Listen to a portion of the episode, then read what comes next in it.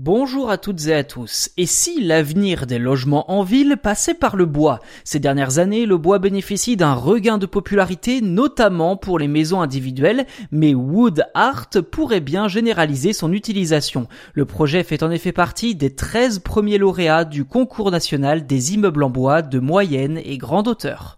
Concrètement, il s'agit d'un projet d'ensemble immobilier situé dans l'écoquartier de la Cartoucherie à Toulouse et représente plus de 13 300 mètres carrés de surface, soit trois bâtiments. Dans le détail, les deux premiers se divisent en logements sociaux et logements classiques sur 8 étages.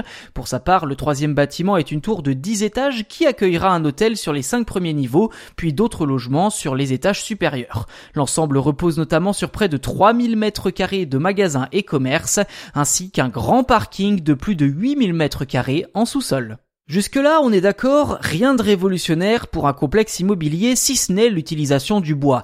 En revanche, ce qu'il est davantage, c'est que ce projet est en train de se concrétiser depuis trois ans déjà. Les premiers habitants devraient prendre possession de leur appartement vers novembre 2021, mais pour être vraiment précis, Woodark est composé aux trois quarts de bois, mais aussi d'une structure hybride, à la fois de bois donc, mais aussi de béton pour les noyaux, le socle, les escaliers et les sous-sols.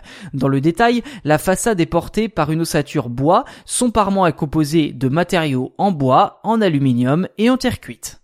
De plus, le projet fait aussi appel à l'énergie photovoltaïque censée assurer l'autonomie électrique des logements et la revente du surplus. Au total, 20 millions d'euros auront été nécessaires pour donner vie au projet Wood Art et ainsi prouver que les résidences autosuffisantes et écologiques en bois ont peut-être un avenir dans nos villes.